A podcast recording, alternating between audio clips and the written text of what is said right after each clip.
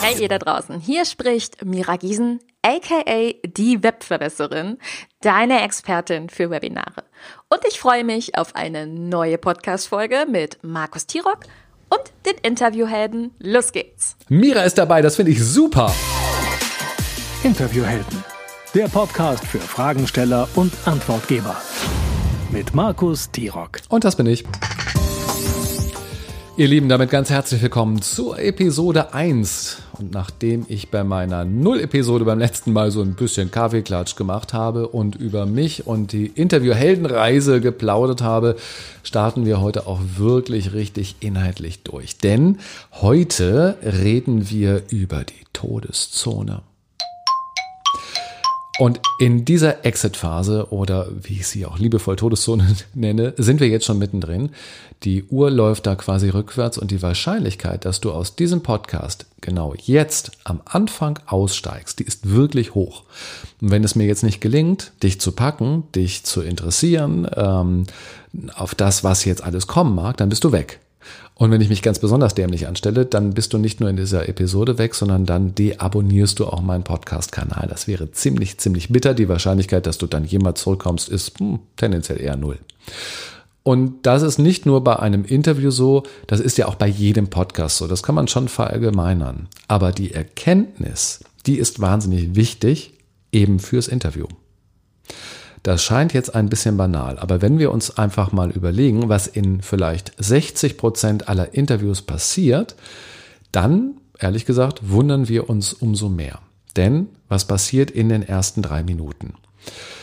In den meisten Fällen startet so ein Interview und ein Podcast mit einem Opener. Das ist ja auch gut so, das mache ich auch. Ähm, ich glaube, da muss man nur aufpassen, dass er eben nicht zu lang ist. Ähm, denn wenn man sich mehrere Interview-Episoden hintereinander anhört, dann nervt das ja schon. Gut, man kann ihn überspringen, das geht einigermaßen, aber das ist so das erste Learning, dass ein Opener eben auch nicht zu lang sein soll. So, was passiert im Opener? Da heißt es zum Beispiel, Hallo zum Podcast von Schaufel und Schippe mit Karl Rosengrün. Ich zeige dir, wie du deinen Garten anlegst und ihn dauerhaft zum Blühen bekommst. So, und jetzt sagt Karl Hallo und sagt dann, hey, ich bin Karl Rosengrün und ich zeige dir, wie du deinen Garten dauerhaft zum Blühen kriegst.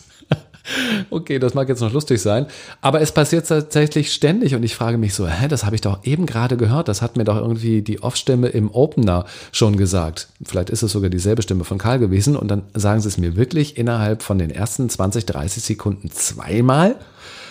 Warum passiert das? Das ist recht einfach äh, zu beantworten, weil die Leute erst ihre Folge aufnehmen und einsprechen und danach den Opener in ihrem Schnittprogramm einfach nur noch davor klatschen, also ranschneiden. Ähm, das heißt, sie ziehen einfach nur ein Soundfile davor und dahinter und haben überhaupt nicht mehr auf den Zettel, was da eigentlich inhaltlich gesagt wird. Und dann passiert eben genau diese Doppelung.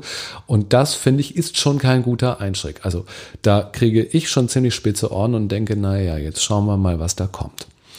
Ähm, zurzeit wird ja gerne mal die Diskussion geführt, ob man nun perfekt oder unperfekt sein soll. Und äh, das Unperfekt ist ja im Moment sehr angesagt und sehr schick. Kann man drüber streiten.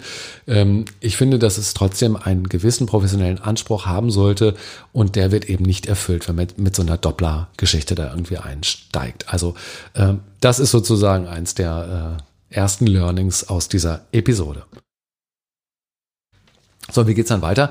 Dann kommt ja meist ein auswendig gelernter und wirklich schlecht aufgesagter Elevator Pitch dazu, was Karl mir also alles verkaufen möchte und anbieten möchte. So, und jetzt sind wir, wo sind wir jetzt? Jetzt sind wir bei Sekunde 30 oder 45 und da stelle ich mir die Frage, wer mag als Hörer oder als Hörerin eigentlich ein Elevator Pitch? Aha, ich auch nicht. Und zwar überhaupt nicht. So, dann geht es nämlich weiter mit einer umständlichen Einführung in das Thema, was dann in der aktuellen Podcast-Folge oder in dem Interview besprochen wird. Und mir wird dann als Hörer ein Gast vorgestellt, mit dem gleich ein Interview geführt wird. Ach nee, das stimmt ja gar nicht. Moment mal. Der Gast, der wird ja eigentlich gar nicht vorgestellt. Der wird ja nur begrüßt. Und dann kommt nämlich meine absolute Killerfrage. Und da heißt es dann, stell dich doch mal vor, was machst du, wie bist du dazu gekommen, was ist dein Angebot und warum bist du eigentlich Experte auf dem Gebiet? Oh mein Gott. Ja, wirklich. Das sehe ich nämlich ganz genauso. In diesem Moment fangen nämlich meine Ohren an zu glühen und es dauert nur noch wenige Sekunden, bis ich vollends genervt als Zuhörender kapituliere und wahrscheinlich dann auch wirklich weg bin. Und noch nicht genug davon, dann geht es nämlich meistens noch weiter. Ähm, und dann kommt die Frage nach der Chronologie des Schreckens, wie ich es immer sage. Also erzähl doch mal, wie du dazu gekommen bist. Oh mein Gott. In 90 Prozent der Fälle werde ich es dann nämlich nicht mehr erleben, dass ich das Geheimnis des Lebenswege erfahre. Dann bin ich nämlich raus. Und das hat keine drei Minuten gedauert. Deswegen Exit-Phase oder Todeszone. So. Und jetzt bitte stell dir mal die Frage, wie oft erging es dir ganz genauso? Oder übertreibe ich wirklich so? Ich finde nämlich nicht. Ich habe mir viele, viele Interviews angehört, die genau, wirklich identisch nach diesem Prinzip abgelaufen sind und man kann es sich kaum vorstellen. Ähm, da sind auch sehr prominente Leute dabei gewesen aus der Speaker-Szene und aus der Szene der Persönlichkeitsentwicklung, wo ich denke, das kann doch nicht euer Ernst sein. Vielleicht ist es auch nicht deren Ernst und ich verstehe nur Morno nicht. Also, vielleicht bist du nervenstarker und bleibst dran und erlebst dann nach vielleicht, weiß ich nicht, zehn Minuten ganz großartige und tolle Geschichten von den Gästen. Die hätte ich auch gerne erlebt und gehört. Und zwar innerhalb von 15 Minuten. Das ging aber nicht. Ich wurde nämlich vertrieben. Das ist meine Erfahrung und das ist meine Wahrnehmung. Denn es ist doch wirklich so schade, dass die spannenden Geschichten kein Gehör finden, weil wir vorher dafür sorgen, dass keiner mehr zuhört. Und das verursachen wir dann ja tatsächlich selber. Natürlich nicht böswillig und auch nicht aus, aus einer Hybris heraus, aus einer Über, Über, wie heißt das Wort, Überheblichkeit heraus, Upsala, wo wollen wir denn da hin? Jetzt ist aber was los. Also nicht aus einer, ähm, aus einer Unfähigkeit heraus, ähm, sondern eigentlich eher aus einer Unwissenheit heraus, weil es uns keiner gezeigt und gesagt hat, wie man es anders und besser machen kann. Und weil der wichtigste Partner im Interview dabei ignoriert wurde. Eine Frage, die ich nämlich in meinem Training und Coaching immer wieder stelle, ist, wer ist bei einem Interview eigentlich alles dabei? Und die Antwort ist meistens der Fragensteller und Antwortgeber. Und das ist natürlich völlig richtig, das stimmt.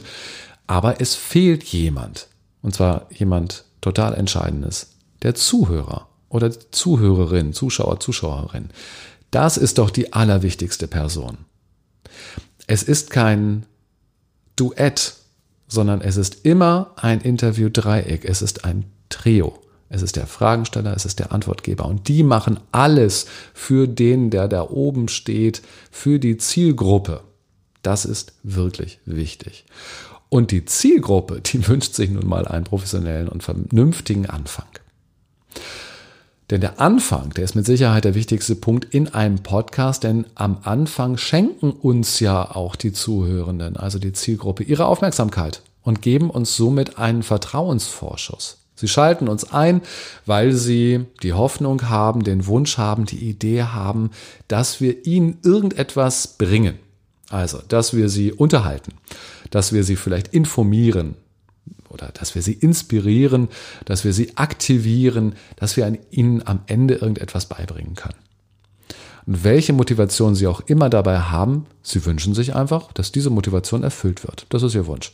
Und erfüllen wir sie nicht, Tja, dann müssen sie halt ausschalten. Das ist die Konsequenz. Die haben ja ein Bedürfnis, sie suchen etwas und dazu haben sie nicht unendlich viel Zeit. Wenn wir es nicht liefern, liefert es vielleicht jemand anders, also sind sie weg und suchen weiter. Das muss ja auch nicht immer schlimm sein. Also mir geht es nicht darum zu sagen, dass wir jede Person und, und jede Zielgruppe irgendwie in unserem Podcast oder in unserem Interview halten müssen.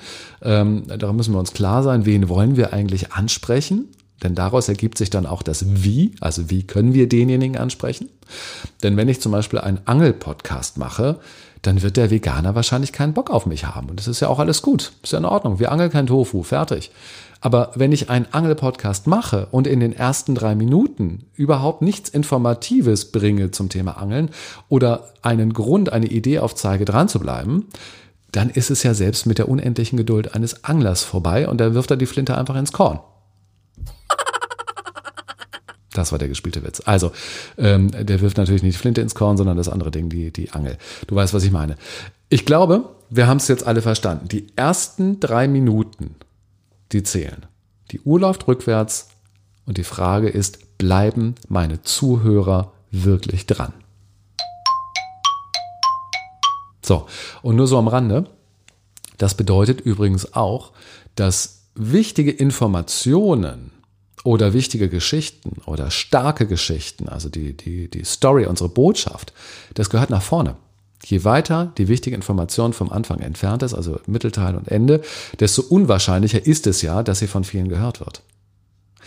Es gibt zwar da so eine recht große Bereitschaft, einen Podcast und ein Interview zu Ende zu hören. Da gab es neulich in Hamburg von einem Hamburger Institut eine Untersuchung dazu. 60 bis 70 Prozent hören einen Podcast zum Ende. Das ist sehr, sehr viel.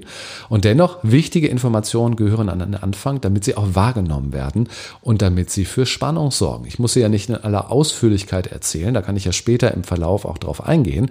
Aber ich sollte sie auf jeden Fall vorne schon einmal platzieren. Okay. Jetzt kennen wir also die Todeszone und ihre verheerende Wirkung. Was machen wir jetzt mit der Kenntnis und wer macht damit etwas? Also fangen wir mal beim Antwortgeber an, als Gast, als Experte. Da überlege ich mir, wie ich schon am Anfang irgendetwas Spannendes sagen kann oder abstrakter formuliert, wie ich etwas Relevantes sagen kann, sodass die Zuhörer Lust haben, daran zu bleiben und merken, oh, ich bekomme was von dem, was mir wichtig ist, ähm, was ich gebrauchen kann. Als Gast bin ich auch auf die furchtbare Bitte vorbereitet, die immer, immer wieder gestellt wird. Ähm, und diese Bitte heißt dann, stell dich doch bitte mal vor, lieber Interviewer. Das ist keine Frage, sondern eine Bitte und gehört schon deswegen nicht an den Anfang eines Interviews. Bitte nicht. Und ich antworte dann auch immer mit einem spannenden und einem eher überraschenden Gedanken und nicht mit einem schlecht auswendig gelernten Elevator Pitch. Den möchte, glaube ich, meine steile Behauptung, meine These, den möchte ähm, der Zuhörer, die Zuhörerin wirklich nicht mehr hören. So, und als Gast habe ich eben schon gesagt, werde ich außerdem meine Botschaft schon recht früh im Interview unterbringen, damit sie gesagt ist und von vielen gehört wird. So, jetzt drehen wir das Ganze mal um und stellen uns die Frage, wie sieht das als Fragensteller aus, als Host, als Gastgeber? Auf was achte ich? Na, ganz einfach, dass ich lebendig aus den ersten drei Minuten rauskomme, aus der Todeszone ähm, mit meinem Interview hervorgehe, ohne blaues Auge zu haben, sondern dass mir die Zuhörer an den Lippen kleben. Das muss doch die Idee sein, das muss mein Ziel sein. Also ein schneller Einstieg. Ich wiederhole nicht den Text aus meinem Opener oder Intro. Ich präsentiere den Gast mit einer interessanten, kurzen und relevanten Anmoderation, so dass er sich bitte, bitte nicht selber vorstellen muss. Und ich starte dann auch direkt ins Thema rein. Also kein ewig langes Vorgeplänkel über die Historie und die Kindergartengeschichten. Nein, rein ins Thema, konkrete, kurze Frage. Eine spannende Frage gehört an den Anfang. Ich muss relevant fragen, damit ich auch eine relevante äh, Antwort bekomme. Puh. Das ist ein echtes Opening. Da ist richtig was los. Ich weiß, das kostet Arbeit, aber es kostet uns dann eben keine Zuhörer mehr. Die bleiben dran und werden euch dafür wahrscheinlich feiern, dass es endlich mal zur Sache geht. Ähm, und ich hoffe, dass ich das Prinzip jetzt deutlich gemacht habe, ihr das Prinzip verstanden habt. Ansonsten denkt auch noch mal über ähm, das Thema Hollywood nach. Denn wie startet denn ein Hollywood-Blockbuster? Ähm, oder wie startet ein Musical am Broadway? Da wird am Anfang Spannung aufgebaut. Warum nur? Weil die Menschen sonst natürlich scharenweise aus den Kinos gelaufen wäre oder aus dem Theater.